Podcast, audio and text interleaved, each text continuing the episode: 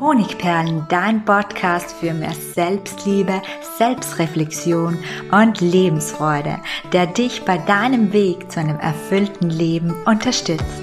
Ich bin Melanie Picknitter, diplomierte Mentaltrainerin, Bloggerin und Buchautorin und ich freue mich, dass du da bist. Herzlich willkommen und schön, dass du da bist. Heute zu meiner Podcast-Episode, warum uns andere Menschen schlecht behandeln, wenn wir zu lieb sind. Ja, mich hat eine Leserin auf genau dieses Thema oder genau diesen Titel geführt. Sie schrieb mir nämlich vor einiger Zeit, dass je freundlicher sie ist, desto unausstehlicher ist ihr Partner. Und sie fragte mich, warum ist das so? Du erklärst doch immer das Gesetz der Resonanz, das wir alle kennen. Was wir geben, was wir ausstrahlen, wie wir denken, das bekommen wir zurück. Das passt doch nicht zusammen, wenn wir immer lieb sind, dass wir dann schlecht behandelt werden. Ja, und damit hat sie absolut recht. Allerdings ist hier im Hintergrund ein Mechanismus, ein psychologischer Mechanismus, den wir oftmals unterschätzen. Und das hat auch sehr, sehr viel mit unserem Selbstwertgefühl zu tun. Und genau das möchte ich heute erklären. Gleichzeitig möchte ich aber natürlich auch Mitteln und Wege, Praxistipps mitgeben, die äh, uns aus dieser Falle zu lieb zu sein befreien können. Besonders wertvoll sind die, die sich selten blicken lassen. Ja, das ist so ein Phänomen, das wahrscheinlich jeder von uns aus dem privaten Umfeld oder auch beruflichen kennt. Die Menschen, die man selten sieht, die sind natürlich eine Rarität und werden besonders behandelt. Und ich habe da gleich so ein Praxisbeispiel, damit wir uns das noch besser vorstellen können. Und zwar Sophie und Bernd, die haben zwei erwachsene Kinder und die Tochter, die Marion, die lebt im selben Ort wie die Eltern und die kümmert sich auch sehr, sehr viel um die Eltern, ist mehrmals pro Woche zu Besuch und ja, ist einfach immer für sie da. Und dann gibt's noch den Ralf, das ist der Bruder von der Marion, der lebt in Amerika und der kommt natürlich nicht so oft, maximal einmal pro Jahr zu Besuch. Und jetzt fällt von außen betrachtet auf, dass die Eltern immer sehr, sehr lobend über den Ralf sprechen, dass er behandelt wird wie ein König, wenn er da ist. Und die Marion, die wird eher unwertschätzend behandelt, also zu viel selbstverständlich genommen und manchmal auch einfach kritisiert. Was zeigt uns dieses Beispiel?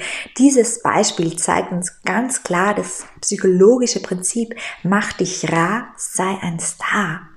Also es ist jetzt keine Empfehlung, dass man das machen soll, aber es ist einfach so, dass wir, wenn wir Menschen als eine Rarität wahrnehmen, denken, sie seien etwas besonders Wertvolles und es so empfinden. Das passiert meist aus dem Unterbewusstsein heraus. Was hat das mit dem Thema zu Liebsein zu tun? Auch hier greife ich wieder auf ein Beispiel zurück.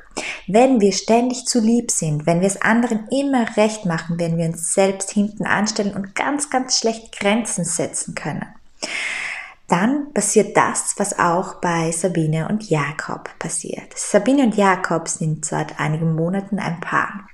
Und die Sabine ist so, dass sie sich stets bemüht, dem Jakob ja keine Umstände zu machen. Am liebsten würde sie ihm jeden Wunsch von der Nasenspitze ablesen. Ähm, bei Jakob führt das in letzter Zeit immer mehr zu einer Abwehr. Und diese Abwehr, die zeigt sich daran, dass er ständig genervt ist. Sein Selbstwertgefühl ist hoch und wird womöglich durch Sabines Verhalten sogar noch gepusht, weil Sabine ihm immer recht gibt, sich, sie, sie die Schuld stetig für alles bei sich sucht und ihn dadurch natürlich noch mehr stärkt in seinem Sein. Er beginnt zu glauben, was ihm die Sabine durch ihr Verhalten suggeriert, nämlich, dass er etwas besonders Wertvolles und Tolles ist und somit ein Star und eine Rarität, was an und für sich nicht schlecht ist, aber er fühlt sich als Star und Rarität und bildlich gesprochen steht er dabei auf einer Bühne, während die Sabine zwei Meter drunter in der Fantribüne steht und zwar mit vielen, vielen weiteren Fans. Das heißt, sie wird zu einem lästigen, ähm, nicht außergewöhnlichen, sondern gewöhnlichen Fan, Menschen, der sich vielleicht sogar dankbar schätzen sollte, ihn zu bejubeln, jetzt aus seiner Betrachtungsweise. Jetzt magst du vielleicht denken, ja, dieser Jakob ist ein ziemlich mieser Kerl.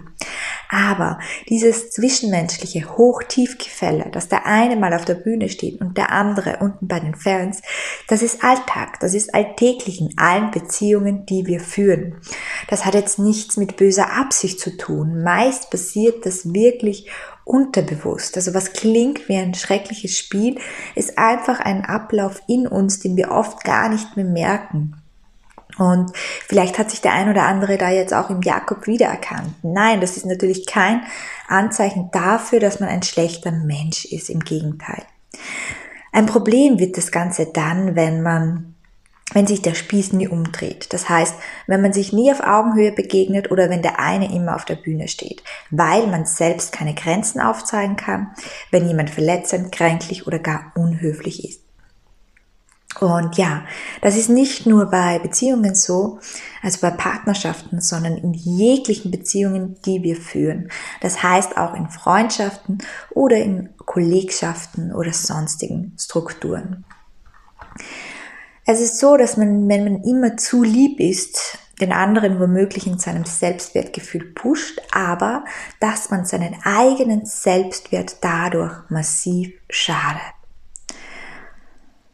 Denn in dem Moment, in dem Sabine das erste Mal Jakob die Stirn bietet, kann sie das verändern weil sich da der Spieß umdreht. Also wenn die Sabine jetzt einmal sagen würde, jetzt ist aber Schluss damit, wie sprichst du eigentlich mit mir, findest du das okay, ich nämlich nicht, dann verändert sich diese Höhendifferenz und die beiden können sich dann entweder beide auf der Bühne oder beide auf der Fantribüne auf Augenhöhe begegnen. Ähm, ich denke, dass das zum Großteil vom anderen angenommen wird. Es sei denn, wenn wir wirklich eine Beziehung mit einem Menschen führen, der ein krankhaft narzisstisches Verhalten führt. Natürlich kann es, wenn man dann mal so ähm, ja klar und deutlich seine eigene Position verteidigt und auch seinen Selbstwert verteidigt, dazu kommen, dass mal eine Diskussion ausbricht. Und das ist natürlich schwierig für Menschen, die sehr harmoniebedürftig sind. Aber das ist ein Learning, ja. Und es passiert auch nicht oft, denn wenn wir beginnen, anderen die Stirn zu bieten, dann ähm, ist es einfach so, dass wir ihnen Grenzen aufzeigen, die sie in der Regel dann auch nicht mehr oft überschreiten. Ja, ich würde sagen, wir dürfen also auch mal laut werden. Wir dürfen auch mal schreien, wenn es darum geht, uns selbst, unseren eigenen Selbstwert zu verteidigen. Denn dieses Selbstwert, dieses Selbstwertgefühl, das brauchen wir. Wir brauchen es, um uns mit uns selbst wohlzufühlen, um erfüllte und glückliche Beziehungen leben zu können. Und dieser Aufschrei, den wir machen, der ist nur ein Zeichen dafür, dass wir jetzt Grenzen setzen und dass wir dem anderen dabei helfen, der uns schlecht behandelt, ihn wach zu rütteln. Und wenn er sich nicht wachrütteln lässt, ist das womöglich ein Zeichen dafür, dass er vielleicht in unserem Leben nicht mehr unbedingt der richtige Partner oder der richtige Freund ist. Es ist ein bisschen so beim Grenzen ausloten der anderen Menschen, was oft unbewusst passiert, wie mit kleinen Kindern. Ähm, jeder, der Kinder hat, weiß, dass Kinder probieren, die Grenzen ihrer Eltern auszuloten. Sie schauen einfach, wie weit kann ich gehen? Was lässt der andere mit sich wach machen? Was kann ich mich trauen? Und wenn wir jetzt immer zu lieb waren, dann bedeutet das dann natürlich erstmal, dass wir sehr viele Grenzen setzen müssen, dass wir sehr oft Stopp sagen müssen. Aber wie gesagt, das ist trainierbar. Und wenn wir dann die ersten positiven Effekte davon erfahren, dann wird es auch immer und immer leichter. Also mein Abschlussimpuls an dich. Sei lieber wertvoll als zu lieb. Und scheu dich auch nicht davor, einmal laut zu werden, exzentrisch oder auch einmal launisch zu sein, ja.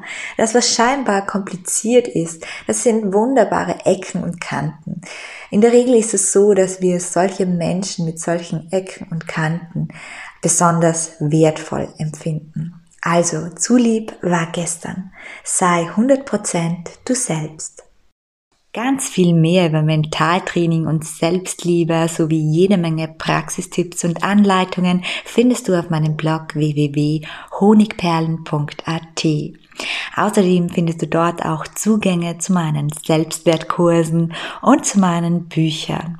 Für tägliche Impulse besuchst du mich am besten auf Instagram unter Honigperlen Melanie.